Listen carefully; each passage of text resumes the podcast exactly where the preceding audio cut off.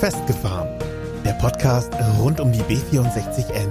Von und mit Michael Affelpe und Matthias Wulff.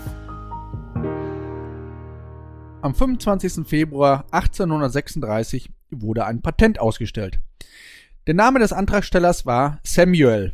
Wisst ihr schon, um welches Patent es sich handeln könnte? Kleiner Tipp.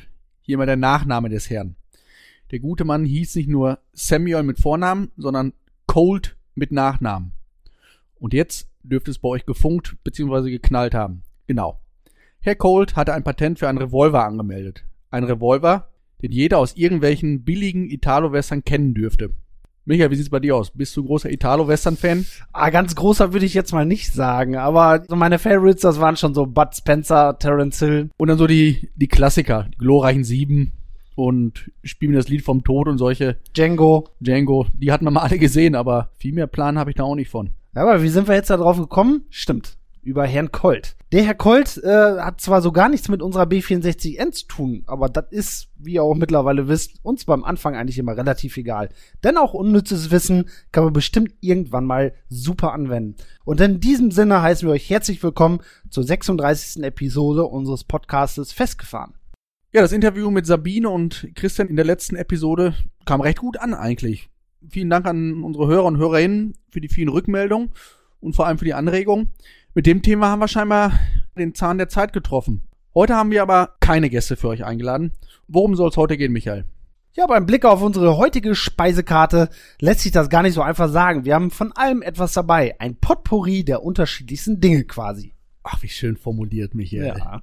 Ja, daher mein Vorschlag an dieser Stelle.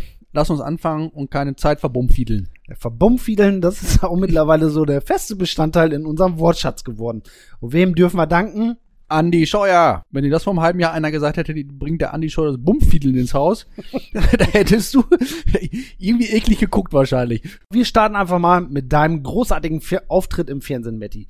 Was war da denn bitte schön los? Ich wollte dann auch mal groß ins TV. Einmal meinen Instagram-Account mal so richtig zum Explodieren bringen.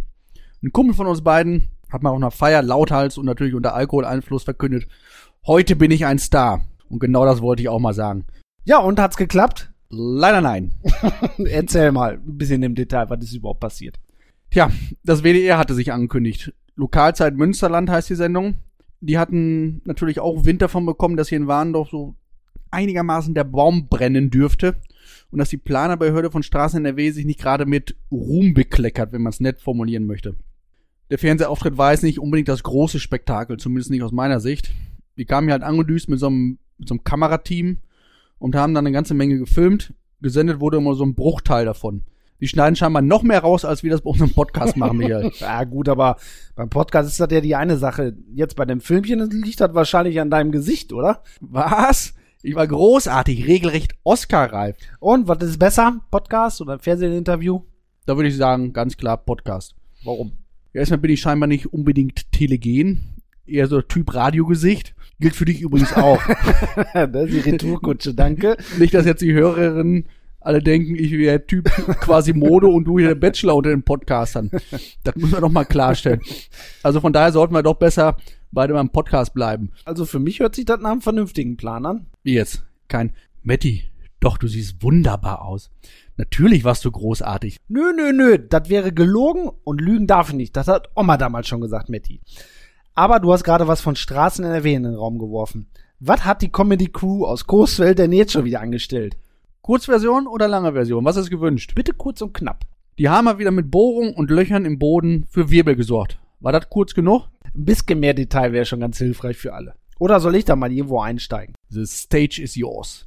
Also, die zwei Bohrtrupps waren im Auftrag von Straßen NRW im Warndorfer Stadtgebiet mit ihren Bohrfahrzeugen unterwegs, um Probebohrung für die B64N zu machen. Ja, bei den Grundeigentümern kamen diese Jungs von den Bohrteams allerdings mal so gar nicht gut an. Das lag aber nicht so an der Firma selber, sondern am Auftraggeber, nämlich Straßen NRW. Die haben sich erschreckenderweise mal wieder nicht an die Vorgaben, nicht an die Regeln gehalten, die man sich aber selber zu einem Großteil aufgelegt hat und denen man einfach mal auch zugestimmt hat. Und welche Regeln waren das? Die erste Regel war zum Beispiel, eine Woche vor der Bohrung melden wir uns beim Grundeigentümer an. Okay. Zweite Regel war, mit den Grundeigentümern wird abgestimmt, wie man denn durch die Bohrung entstandene Schäden so gering für den Grundeigentümer und damit auch für den Steuerzahler halten kann. Die dritte Regel war, um die Gefahr zu minimieren, dass bei den Bohrungen zum Beispiel wichtige Drainagerohre im Boden beschädigt werden, sollte bei jeder Bohrung ein 1,50 Meter tiefes Loch mit der Hand ausgeschachtet werden. Das ist wohl üblich, um möglichst wenig Schaden zu erzeugen. Kann ich auch nachvollziehen. Punkt 4. An alle gängigen Hygienevorschriften wird sich gehalten. Sprich, zum Beispiel der Mund-Nasenschutz, der mittlerweile üblich ist, und der 1,50 Meter Abstand. Und zu guter Letzt gab es da noch Arbeitsschutzregeln, die einzuhalten sind. Also in diesem Fall zum Beispiel ein 10 Meter Schutzradius um die Bohrstelle. Das wurde einfach zugesichert, damit man Passanten und Grundeigentümer möglichst gut schützt. Hört sich erstmal logisch an und dürfte nicht so schwer gewesen sein. Sehe ich ganz genauso. Das wurde auch alles zugesichert von Straßen NRW und zum Teil sogar auf Anfrage der Presse als selbstverständlich vorausgesetzt. Ja, man formulierte das quasi sogar so als nach dem Motto, wir wissen, wo die Probleme liegen, wir halten uns grundsätzlich an alle Vorgaben, wir sind sehr, sehr achtsam und die Bohrfirma macht zu 100 Prozent ordentliche Arbeit. Es gibt überhaupt keinen Grund zur Sorge. Genau so kam es rüber. Straßen NRW macht keine Fehler. Aber alleine, dass wir das jetzt schon so genau auflisten, daran dürftet ihr schon erkennen, worauf das Ganze jetzt wieder hinauszielt, oder? Ja, ist ja auch immer irgendwie die gleiche Leier. Die hauen groß auf die Sahne und am Ende kommt alles, welch Wunder, ganz anders als man gedacht hat und schuld sind meist die anderen. Aber jetzt mal konkret was alles in die Hose gegangen ist von dem Versprechen. Die Regel 1 war, eine Woche vorher mit genauen Angaben sich ankündigen. Hat das geklappt? Nachweislich? Nein. Eine Woche hat den Kurswert vermutlich etwas weniger Tage. Die Regel Nummer 2 war, Abstimmungen mit den Grundeigentümern, um Schäden zu minimieren. Hat das geklappt? Leider nein, leider gar nicht. Regel Nummer 3 war, Probeschachtung mit der Hand, um auszuschließen, dass man Drainagerohre durchbohrt. Haben die doch bestimmt gemacht, oder? Beim dritten Bohrloch in Warndorf hat der Besitzer der Fläche mal spontan nachgesehen, ob sie sich wenigstens an diese Regel gehalten haben. Und Fehlanzeige. Regel Nummer vier: Die Hygienevorschriften einhalten. Das war doch wirklich jetzt mal mit die einfachste Aufgabe. Das haben sie aber hinbekommen. Auch jetzt muss ich sagen, nö. Denn die Mitarbeiter haben bei der Arbeit und bei den Bohrungen direkt an der Straße nicht wirklich einen Mundschutz getragen. Und auch die 1,50 Meter Abstandsregel haben sie nicht so genau genommen. Selbst als Passanten, die zufällig vorbeikamen, mal zum Smalltalk einluden, waren die Herren von der Bohrfirma recht gesprächsbereit. Auch wieder ohne Mundschutz.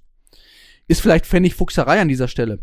Aber wer sich selbst die Messlatte so hochhängt und auf unfehlbar macht, der muss sich wirklich im Nachgang auch an der eigenen Messlatte messen lassen. Zumindest meine Meinung. Aber was heißt denn jetzt direkt an der Straße? Also direkt am Asphalt oder an irgendeinem Waldweg? Ja, es war schon direkt an so einer stinknormalen Straße, wie man sie halt in so einer, in so einer Bauernschaft kennt. Eine Straße, die sich Autos, Busse, landwirtschaftliche Fahrzeuge, aber auch Reiter, Fahrradfahrer, Spaziergänger, eigentlich alle irgendwie zusammen teilen. Und gerade da, wo gebohrt wurde, ist so ein, so ein Sammelpunkt, wo unglaublich viele Leute auch das Naherholungsgebiet einfach nutzen und da spazieren gehen oder Fahrrad fahren oder mit ihrem Hund Gassi gehen. Also da ist immer was los. Aber da war jetzt noch der Punkt mit diesem Sicherheitsradius von 10 Metern um dieses monströse Bohrgerät. Ja, den gab's an dieser Stelle halt nicht. Absperrung der Baustelle eher dilettantisch. Die Leute mit Hund sind 1,50 Meter am Bohrgerät vorbeispaziert. Überhaupt kein Problem. Ich kann mich daran erinnern, als die Presse in Behlen damals Fotos gemacht hatte von diesen Bohrungen, wo sie die Bohrung angekündigt haben. Da waren da schöne Fotos, da war, wurde das mit Bauzaun schön abgesperrt alles ja. und äh, da war alles sicher. Aber Presse war jetzt nicht dabei, von daher hat man auf Sicherheit nicht so das größte Augenmerk gelegt. Man war da nicht so ganz kritisch mit der Absperrung dann, oder? Es ließ sich vielleicht nicht anders machen, aber da muss ja trotzdem eine Lösung für gefunden werden. Gerade wenn man morgens noch in der Zeitung groß auf den Putz haut und sagt, wir halten uns an alle Arbeitssicherheitsmaßnahmen und aber Matti, ich glaube, das hat damit was zu tun. Die reden ja immer von Transparenz und genau das ist wahrscheinlich der Punkt. Bei uns darf jeder sehen, was wir machen. Wir haben nichts zu verbergen. Treten Sie heran, schauen Sie, wie sicher wir arbeiten und bohren. So ungefähr kam das rüber, ja. Kann man so schön formulieren, ja.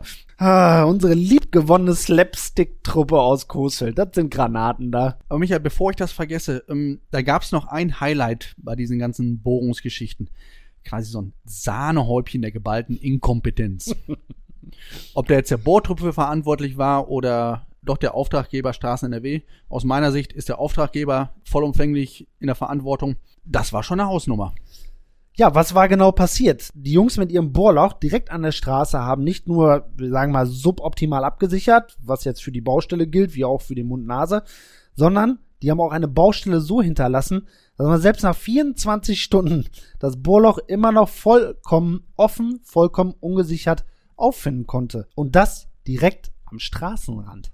Und dieses Loch hat einen Durchmesser von über 20 Zentimetern. Also die hat's Minimum gehabt. Ich habe mal meinen Fuß reingestellt und den konnte ich reindrücken samt Schuhen. Ich habe zwar kleine Füße, aber es ging trotzdem noch rein. Ich weiß auch, dass du kurze Beine hast. Wie tief war das Loch denn? Willst du mich hier schon wieder dissen? Nein, wie tief das Loch war. Ich kann es nicht genau sagen. Ich habe einen Stock genommen. Ich schätze, dass er irgendwo so zwei Meter, etwas über zwei Meter war und habe den in das Loch reingesteckt und der war verschwunden. Also das war nicht das Problem. Also das Ding war auf jeden Fall über zwei Meter. Das ist schon krass. Das ist wirklich mehr als gefährlich. Nicht nur für die Tierwelt, sondern auch für die Menschen, die dort unterwegs sind. Also ich möchte mir nicht vorstellen, was passiert wäre, wenn da ein Kind reingetreten, ein Hund reingefallen oder ein Pferd samt Reiter in das Loch getrampelt wäre. Und die haben das Loch verlassen und sind einfach abgehauen. Feierabend und Tschikowski.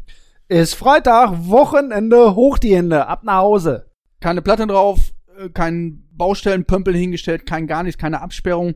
Das Peinliche an der ganzen Sache ist ja, dass Straßen NRW morgens in der Glocke noch hat verlauten lassen, dass man sich an alle Regeln hält.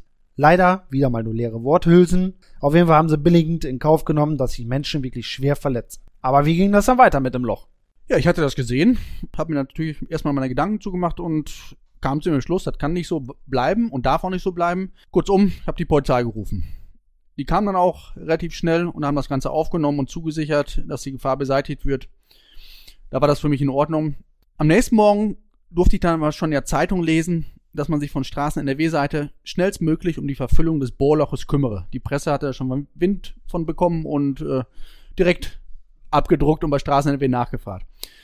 Man stellt aber die These in den Raum, das Bohrloch sei nicht fälschlicherweise wie von Straßengegnerseite, also von mir, die reden von mir, behauptet 20 Zentimeter groß gewesen, sondern maximal 8. Das war also ein, so, ein, so eine kleine Primelbohrung. Ja, aber so klein sind deine Füße ja jetzt auch nicht, dass ich die jetzt auf 8 Zentimeter einschätzen würde. Nö, würde ich jetzt auch mal.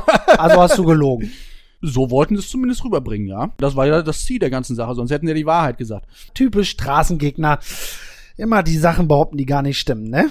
Das ist schon bitter, oder? aber sollte wahrscheinlich für Außenstehende so rüberkommen. Die Straßengegner haben mal wieder Mist erzählt. Da ich aber selber nicht unbedingt an meiner Wahrnehmung vom Vortag gezweifelt habe, Beweisfotos hatte ich sowieso dazu gemacht, bin ich aber neugierigerweise morgens nochmal direkt zum Bohrloch gefahren. Und ei der Daus, da war wirklich ein Mitarbeiter der Bohrfirma und der hatte gerade das Loch befüllt wieder. Aber der Kerl war recht redselig und äh, hat mir auch Rede und Antwort gestanden zu meinen Fragen. So, und jetzt sind wir wieder bei dem Punkt. Wie groß war das Loch? 8 Zentimeter oder 20 oder größer? Der Mitarbeiter hat mir gesagt, also das Loch wäre definitiv größer als 20 Zentimeter gewesen. Aber warum bitte steht in der Glocke dann, dass dieses Loch maximal 8 bis 10 Zentimeter groß ist? Das hat der, der Herr mir auch erklärt. Das liegt daran, dass sie zwei unterschiedliche Bohrtrupps losgeschickt haben. Der eine Bohrtrupp bohrt wirklich mit 8 bis 10 Zentimeter großen Löchern. Der zweite Bohrtrupp bohrt aber mit Löchern, die weitaus größer sind. Das liegt an dem unterschiedlichen Bohrverfahren, das sie nutzen. Er nannte das Spülverfahren. Ich habe selber keine Ahnung, was sich dahinter verbirgt. Wichtig ist, es gibt zwei Bohrtrupps mit zwei unterschiedlichen Bohrverfahren. Und an, an der Straße wurde ein Riesenloch gebohrt. Und wie tief war es jetzt? Mehr ja. als diese zwei Meter? Er hat mir gesagt, also die bohren bis auf zehn Meter Tiefe. Also war es vermutlich auch zehn Meter tief. Aber das bedeutet ja jetzt einfach mal eins. Entweder wissen die von der Behörde in Coesfeld wirklich nicht, wen sie da zum Bohren überhaupt hingeschickt haben, welche Maschinen die verwenden, oder die haben extra so getan, als sei das Loch viel kleiner, als verkündet, um den Eindruck zu erwecken, dass wir bösen Straßengegner immer nur mit falschen Wahrheiten hantieren. Beide Varianten finde ich unfassbar gruselig und erschreckend zugleich. Denn wir reden hier immer noch von einer öffentlichen Behörde und diese Behörde verplant immerhin Steuergelder in Höhe von vielen hundert Millionen Euro. Ganz nebenbei, von diesen ungesicherten Bohrlöchern haben wir in den letzten Tagen noch weitere gefunden. Scheint irgendwie System zu haben, diese Schludrigkeit bei dem Verein. Und mittlerweile gibt es schon wieder neue Zusagen von Straßen NRW hinsichtlich der Bohrung. Diesbezüglich trauen wir uns aber noch keine Prognose zu. Da warten wir lieber erstmal ab, wie groß der Wahrheitsgehalt der Aussagen diesmal ist. Es bleibt aber weiterhin spannend und vermutlich auch überraschend zugleich. Hättest du denn gedacht, dass wir noch einmal so viel über ein Loch im Boden berichten müssen? Ganz ehrlich, ne. Das konnte ich mir auch nicht vorstellen. Aber mich stört's auch nicht wirklich. So wird's zumindest nie langweilig und wir haben immer was zu erzählen. Unser Dank an das Bohrloch des Grauens. Das hört sich an wie so eine, wie so eine neue drei Fragezeichen Episode. Folge 264N. Lass uns mal ein Drehbuch dafür konstruieren. Ich fange mal an.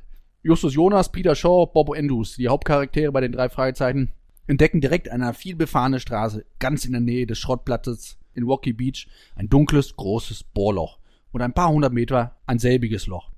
Wer oder was steckt dahinter? Die ersten Recherchen der drei Detektive führen ins benachbarte Coesfeld, zu einer verdächtig agierenden Behörde. Bei dieser Behörde scheint etwas nicht ganz sauber zu sein. Was bezwecken die mit den Löchern im Boden und warum sind die so auffällig und ungesichert? Es tauchen immer mehr Ungereimtheiten auf, die Pressesprecherin hantiert mit halben Wahrheiten und der Chef der Behörde wirkt auch sehr nervös und unsicher. Eine Widersprüchlichkeit reiht sich an die nächste. Ist das alles nur Absicht oder vielleicht doch ein Versehen? Warum wurde hier gebohrt? Befindet sich unter der Erde gar eine geheime Kommandozentrale der Behörde und die Löcher sind Lüftungslöcher oder sogar geheime Zugänge? Die drei Fragezeichen suchen weiter und stoßen auf Fakten, die noch gruseliger sind, als alle Beteiligten befürchtet haben. Welche Rolle spielt die Pressesprecherin in dem Zusammenhang mit den Löchern? Tauchen jetzt neben den verschollenen Verkehrszahlen das seit Ewigkeiten vermisste Bernsteinzimmer und das versunkene Atlantis unter den Bohrlöchern wieder auf? Ja, das schreibt doch mal genauso an die Macher von den drei Fragezeichen. Das hat Potenzial für einen Klassiker. Das Bohrloch des Grauens. Deluxe-Edition Straßen NRW Plus. Schlimmer darf es jetzt aber auch wirklich nicht mehr werden mit uns.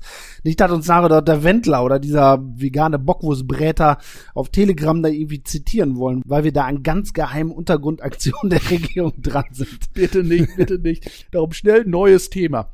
Wie wär's mit ähm, Andy, ich schmeiß die Millionen aus dem Fenster, Scheuer. Oh, super. Andi Scheuer hatten wir schon ewig nicht mehr drauf gehabt. Was hat der Andi schon wieder verbockt? Traurigerweise ist das ja schon fast der erste Gedanke, wenn der Name Scheuer fällt. Was hat er angestellt, Matti? Ja, die Tage ist veröffentlicht worden, wie viel Steuergeld der Andy ähm, im Jahr 2019 für Berater ausgegeben hat. Michael, du kennst die Zahl, das weiß ich, aber wisst ihr das an den Kopfhörern auch schon? Dann überlegt mal. Wir sagen's euch. Es sind sagenhafte 49 Millionen Euro. Die hat der Andi Scheuer für Berater ausgegeben. Für Berater in einem Jahr im Mautskandaljahr. Holla die Waldfee, das hilft. Man stelle sich mal vor, was der Scheuer an Steuergeldern aus dem Fenster geworfen hätte, wenn der keine Berater gehabt hätte. Ist Berater eigentlich so ein, so ein Geheimcode in der Politik, irgendwie so für, für Babysitter? Ich hole mir mal einen Berater.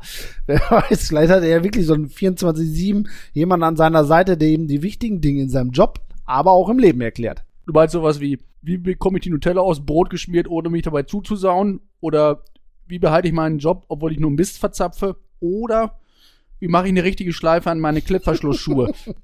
das könnte natürlich sein. Das sind ja durchaus wichtige Problemstellungen eines Verkehrsministers. Aber mal Spaß beiseite. 49 Millionen in einem Jahr. Hossa. Lass uns doch einfach mal so als Gedankenspiel davon ausgehen, der hat wirklich jemand an der Hand, der ihn Tag und Nacht begleitet, damit er möglichst wenig Unfug macht. Wenn man das mal runterrechnet, die 49 Millionen, dann kommt man für einen Berater, der ihn die ganze Zeit an der Hand nimmt, auf einen Stundenlohn von über 5000 Euro. Das ist unfassbar. Das sind äh, Messi oder, oder Ronaldo-Dimensionen. Es scheint so, als hätte sich da der ein oder andere Berater mal schön die Taschen voll gemacht auf Kosten des Steuerzahlers. Und was ist dabei rausgekommen? Ein Mautskandal mit über 500 Millionen Euro Schaden. Messi und Ronaldo, die können wesentlich noch Fußball kicken und äh, die bringen vielleicht auch noch Geld ein, aber beim Scheuer sehe ich da wenig Licht am Horizont. Ja, die Berater waren eine Frechheit und die Arbeit von Andy Scheuer leider auch. Es wird Zeit, dass das Verkehrsministerium endlich mit kompetenten Führungspersonen besetzt wird, für die das Geld anderer noch einen Stellenwert hat. Apropos Frechheit. Trommelwirbel. Brrr. Die Ergebnisse der Verkehrszählung sind da. Lobet den Ehren, wir sind Zeugen eines Wunders geworden. Seit 2018 warten wir drauf. Seit 2019 wurde uns die Veröffentlichung versprochen. Seit Oktober 2020 liegt das Gutachten in der Schublade von Straßen NRW und letzte Woche ist es online gegangen, als PDF-Datei auf der Webseite veröffentlicht worden. Es gibt sie also doch, die Computerexperten im Ministerium, die eine PDF-Datei online stellen können. Und das in Corona-Zeiten. Den Link zum Warndorfer Gutachten packen wir euch nachher in die Show Notes. Schaut auf jeden Fall mal rein und schreibt uns bitte, bitte, was euch als erstes aufgefallen ist. Worüber seid ihr als erstes gestolpert? Würde uns wirklich saumäßig interessieren. E-Mail-Adresse findet ihr natürlich wie immer in, im Abspann nochmal. Und ihr werdet jetzt wahrscheinlich von uns erwarten, dass wir so die ersten Analysen zu diesem Gutachten raushauen. Und da müssen wir euch leider aktuell noch etwas enttäuschen und etwas hinhalten. Es gibt auch einen Grund dafür, dass wir heute noch nichts dazu sagen. Heute ist Freitag und wir haben das Gutachten gestern erst das erste Mal gesehen. Dementsprechend können wir da auch noch nicht wirklich tiefere Schlüsse rausziehen. Lesen können wir zwar, aber wir sind beim besten Willen keine Straßenplaner, Verkehrsexperten oder Gutachter oder sonst irgend sowas. Darum lassen wir das Gutachten gerade erstmal von Experten für Straßenplanung durcharbeiten und die zerpflücken das schön für uns. Und danach wissen wir dann auch mehr und dann schauen wir, wie wir das ganze Produkt abschließend beurteilen können und dürfen. An der Beurteilung lassen wir euch natürlich teilhaben, das ist selbstverständlich. Was aber auf den ersten Blick direkt aufgefallen ist, das Ding hat tendenziell das Potenzial, diese ganze Planung komplett ad absurdum zu führen. Genaue Fakten dazu, die folgen gewiss in der nächsten Folge von Festgefahren. Ja, und damit kommen wir heute auch zum Peng Peng Peng Ende Peng, dieser Peng, Folge. Peng. Was ist Peng, Peng, Peng? Liebe Hörer, HörerInnen, ihr konntet jetzt gerade nicht sehen, wie der, wie der Michael hier steht mit seinem Code in der Hand, hier wie John Wayne rumhantiert. Peng, Peng, Peng. Ja, bitte weiter. Ja, sollte kein Schnellschuss sein, aber wir kommen heute zum Ende dieser Folge. Wir freuen uns darauf, wenn ihr uns auch wieder zuhört. Am 11.3. kommt die nächste Folge von Festgefahren. Bis dahin werden wir uns natürlich intensivst mit diesem Verkehrsgutachten beschäftigen und vermutlich in der Folge dann auch darüber berichten können und dürfen. In dem Sinne, euch noch einen schönen Resttag, macht es gut. Macht's gut. Das war's für heute von Michael und Matthias. Mehr über die beiden erfahrt ihr bei Facebook und Instagram. Abonniert den Podcast, teilt ihn und nehmt Kontakt mit ihnen auf, denn die Jungs wollen wissen, was euch beschäftigt. Einfach über Facebook, Instagram oder per Mail an festgefahren-b64n@web.de.